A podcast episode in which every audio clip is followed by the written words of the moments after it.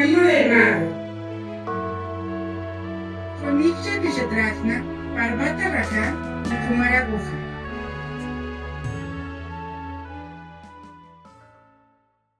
Bienvenidos a un nuevo episodio del podcast del Camino del Mago. Les habla Kumara Guja, me encuentro aquí con mi amigo Parvata Raja y nuestro amigo, guía y compañero Igya, compañero de vida. Estamos en esta segunda temporada hablando acerca del karma, un poco del dharma, que van, van de la mano, y qué lo produce, de dónde viene, dónde está, para qué sirve, porque tiene su función también, y hasta podríamos decir que cómo se procesa. Así es. Y bueno, pues yo no quiero ser muy insistente, hija, pero hemos hablado eh, bastante de, como dice eh, Kumar Aguja, de la realidad del karma, todo este alrededor de cómo vamos moldeando y creando nuestra realidad, pero yo quiero insistir, eh, con todo esto nuevo que nos has platicado y que nos has hecho reflexionar acerca de cómo es que se crea, bueno, qué es esta acción que, que tenemos en el karma, yo te quiero preguntar otra vez, ¿cómo se produce el karma? Ya nos puedes explicar, digamos, que en su totalidad, ya que hemos revisado todo esto. Pues mira, quisiera yo recordarles las palabras de Moria una vez más.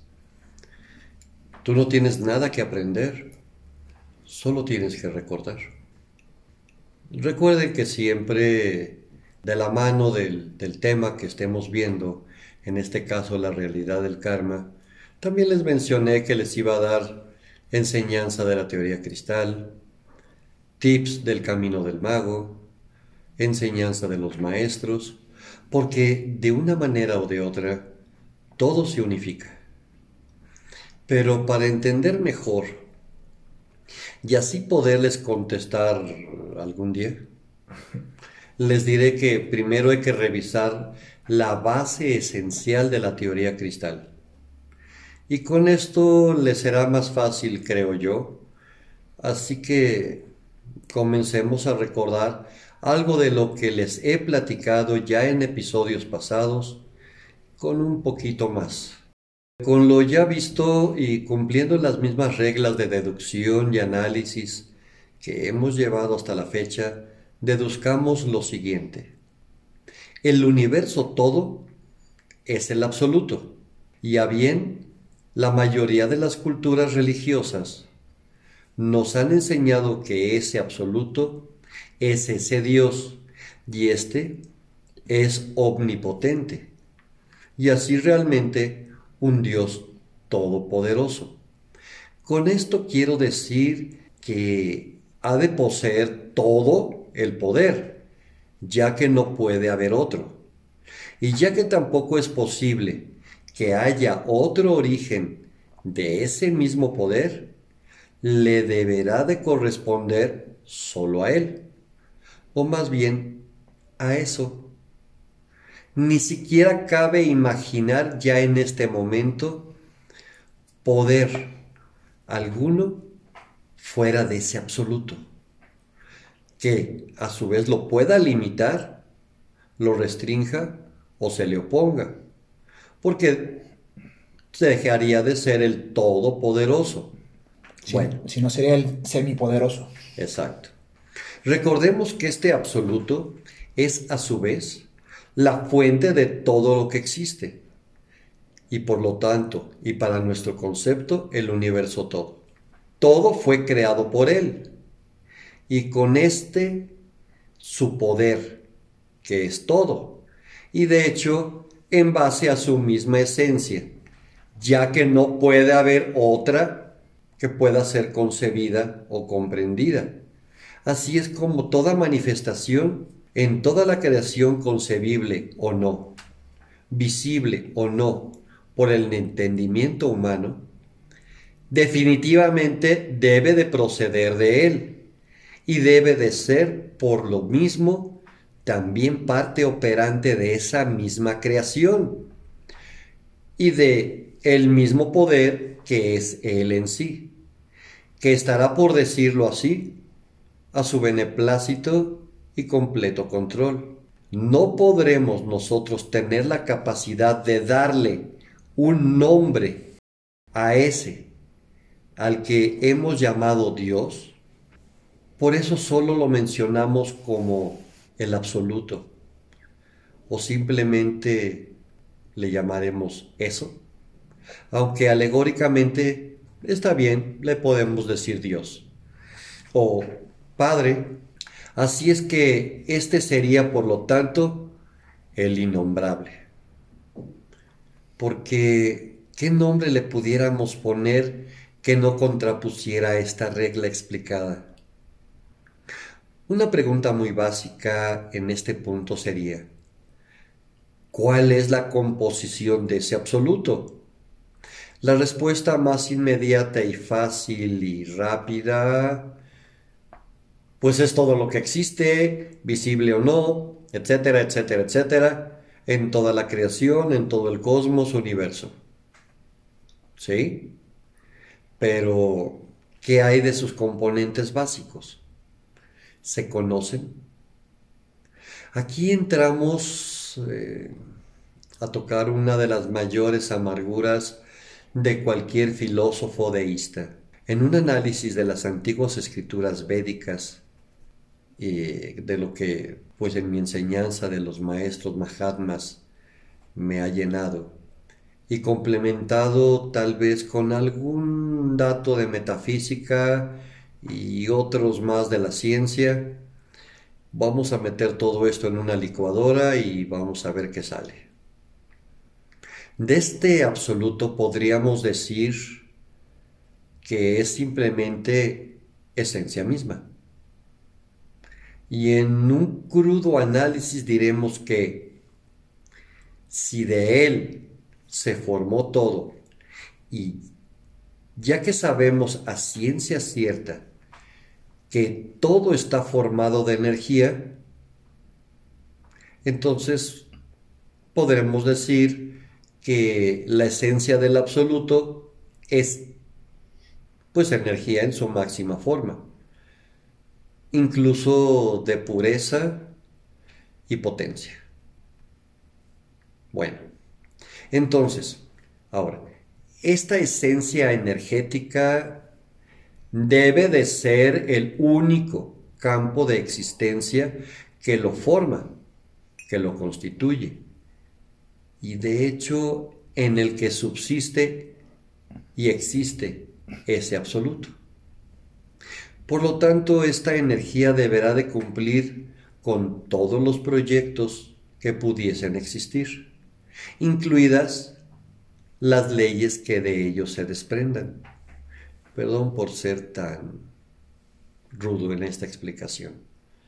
También podemos decir que todo campo energético, además de tener que cumplir con sus leyes, podemos llegar incluso hasta entender los fines propios de, por ejemplo, la electrodinámica, de las leyes físicas y químicas.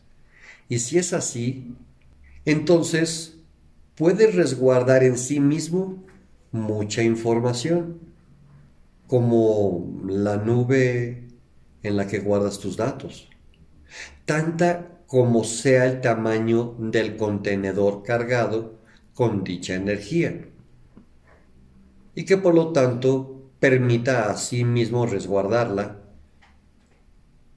incluyendo todos los programas instalados que deben de ser todos, por decirlo así, y estos puedan interrelacionarse y puedan trabajar al unísono. ¿En dónde?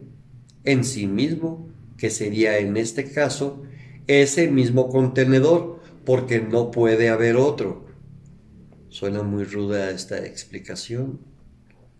Miren, todo contenedor que pueda ser cargado con un campo de energía esta debe de cumplir en primera instancia con la relación de cargas positivas y negativas, a las que podemos traducir como cargas yang y yin, masculino y femenino, mas no macho y hembra. Cuidado con esto.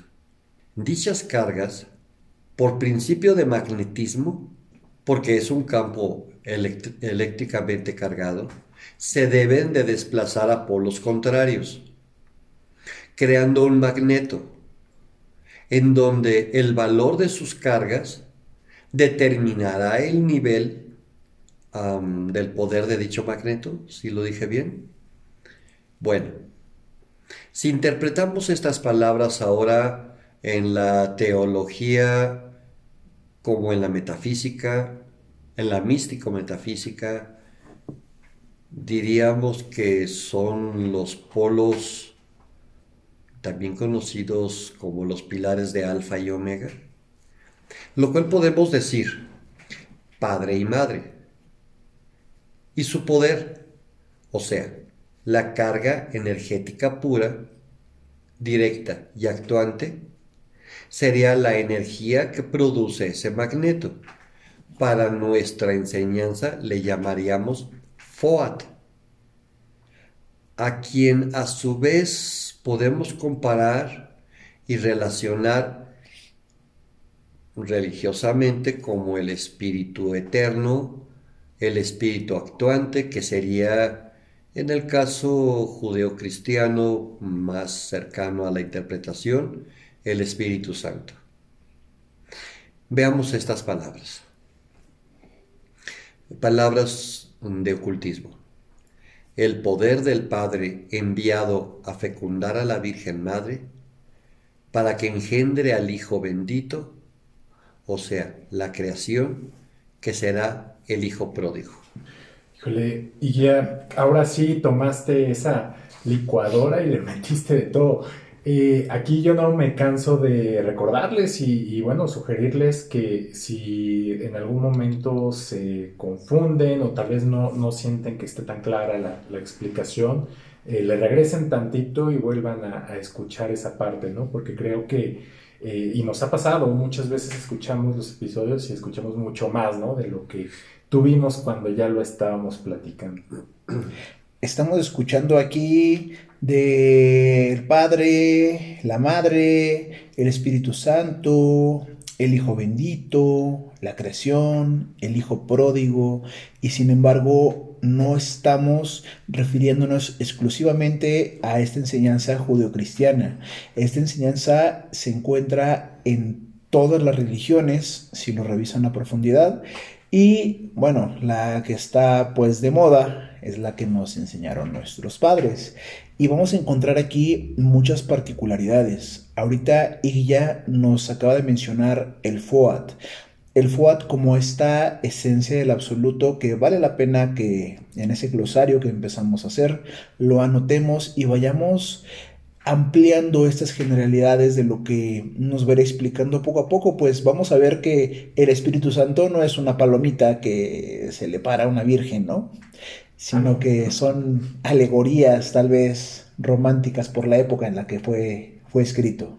Fueron formas de explicar para que un pueblo con una cultura limitada lo pudiera eh, incorporar de alguna manera y por otro lado poderlos controlar en base a la ignorancia, situación que se perpetúa hasta la fecha.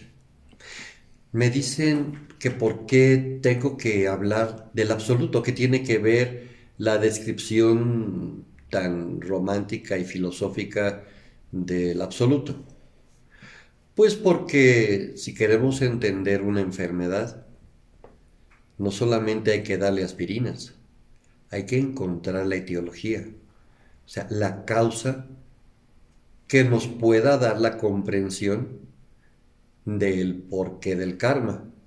ya veremos que al final de esta retórica de la teoría cristal, que es una acumulación y, complementado por las ideas eh, bíblicas, eh, las ideas védicas sobre todo, eh, me interesa mucho la teoría del, no teoría, sino la enseñanza de los Vedas, ¿verdad? Sobre todo el Rig Veda, porque es tal vez la único libro sagrado que nos habla del tiempo sin tiempo y más allá del tiempo.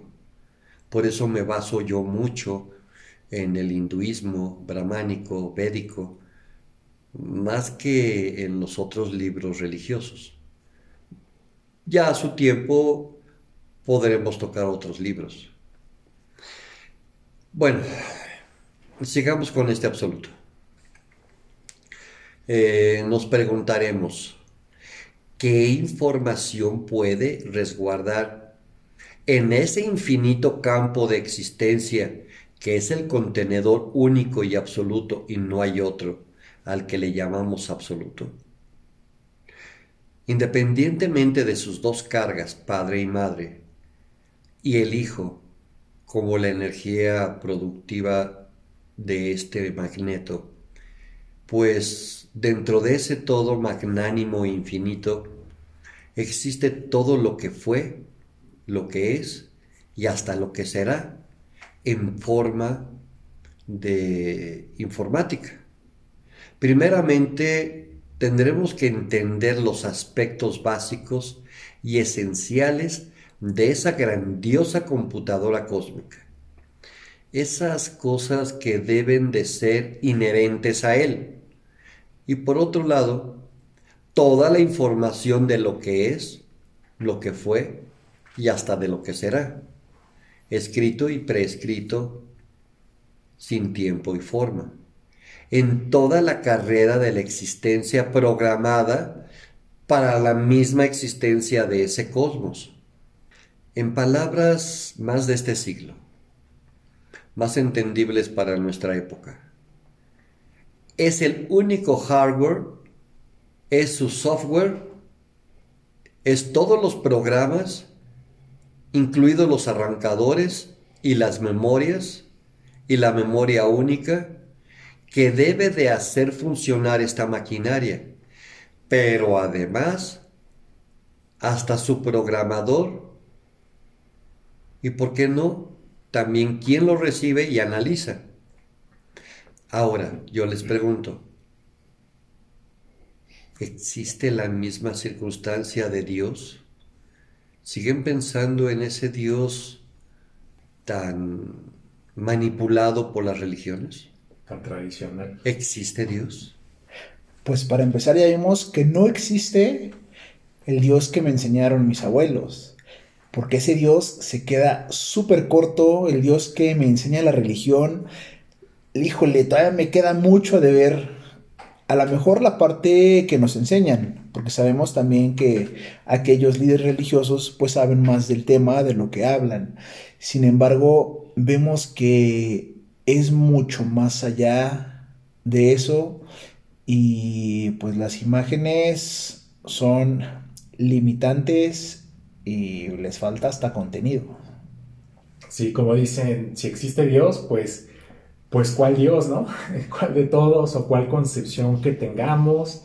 Está el que siempre mencionamos, ¿no? El, viejito con barba sentado en una nube, el Dios enojón del Antiguo Testamento, el Dios más buena onda del Nuevo Testamento, no sé, a quien quieran, al cielo estrellado que crean los nativos americanos o pues no sé, a Zeus, a los titanes.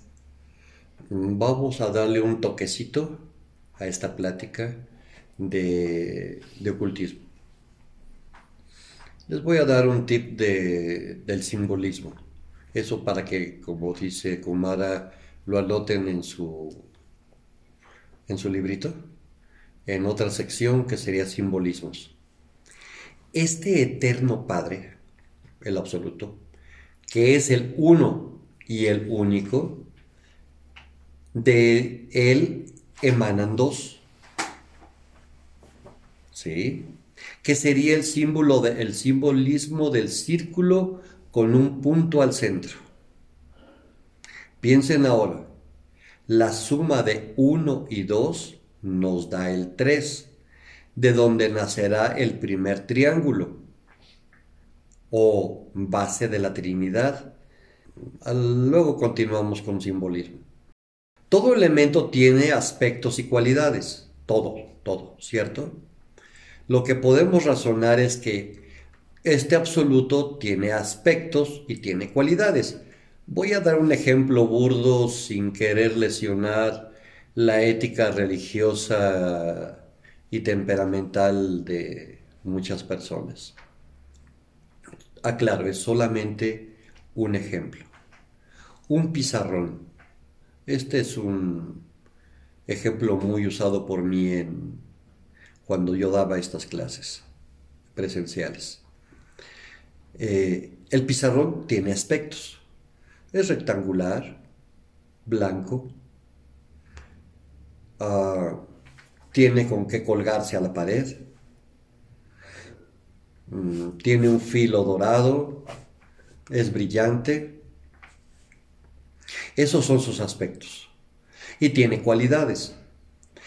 Con ese pizarrón puedo yo escribir y puedo borrar palabras, números. Tiene otra cualidad. Es bonito. Punto. Tiene otra cualidad. Me da seguridad cuando yo estoy en el salón de clase. El pizarrón, si está fuera del salón de clase, puede servir para taparlos del sol, si lo ponemos como techo. En fin, una cosa son los aspectos y otra sus cualidades. Ahora vámonos al absoluto, porque todo, absolutamente todo en el universo tiene aspectos y tiene cualidades.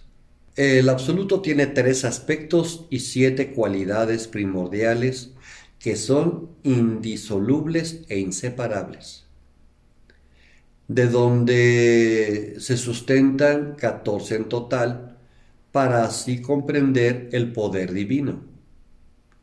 En un razonamiento místico metafísico, filosofando y meditando durante miles de años los maestros, decimos que no podemos encontrar más que esto. Ya les explicaré. Si alguien conoce o comprende otros después de que yo termine, por favor me lo hace saber. Eh, todos ellos en conjunto deben de conformar lo que sustenta su esencia y por lo tanto su poder en sí, su forma de gobierno, producción, ejecución en todo aspecto. Esto en forma esencial son la característica de todo lo que puede contener el universo o cosmos creado o de hecho toda la creación, toda. Y por lo tanto, estas deberán, de ser imbuidas y proyectadas en cada formato, como la relación que hicimos del holograma, ¿lo recuerdan? Que un pedacito de este holograma puede reproducir lo que es el todo.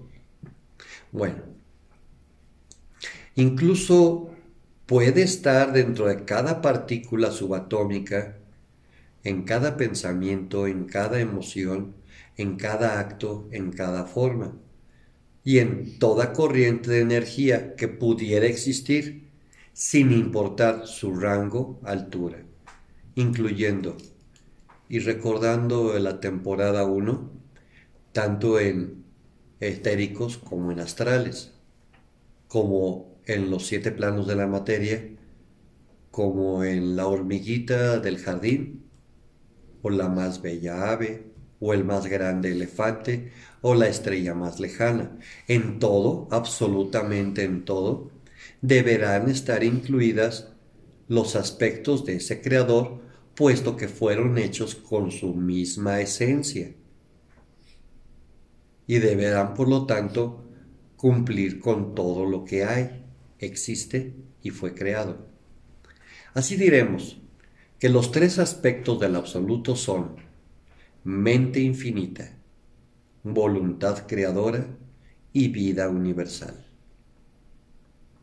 Y sus siete cualidades primarias son voluntad, sabiduría, amor, armonía, verdad, paz y libertad de donde deberemos entender estas cualidades no a nivel humano, sino, en una forma impersonal.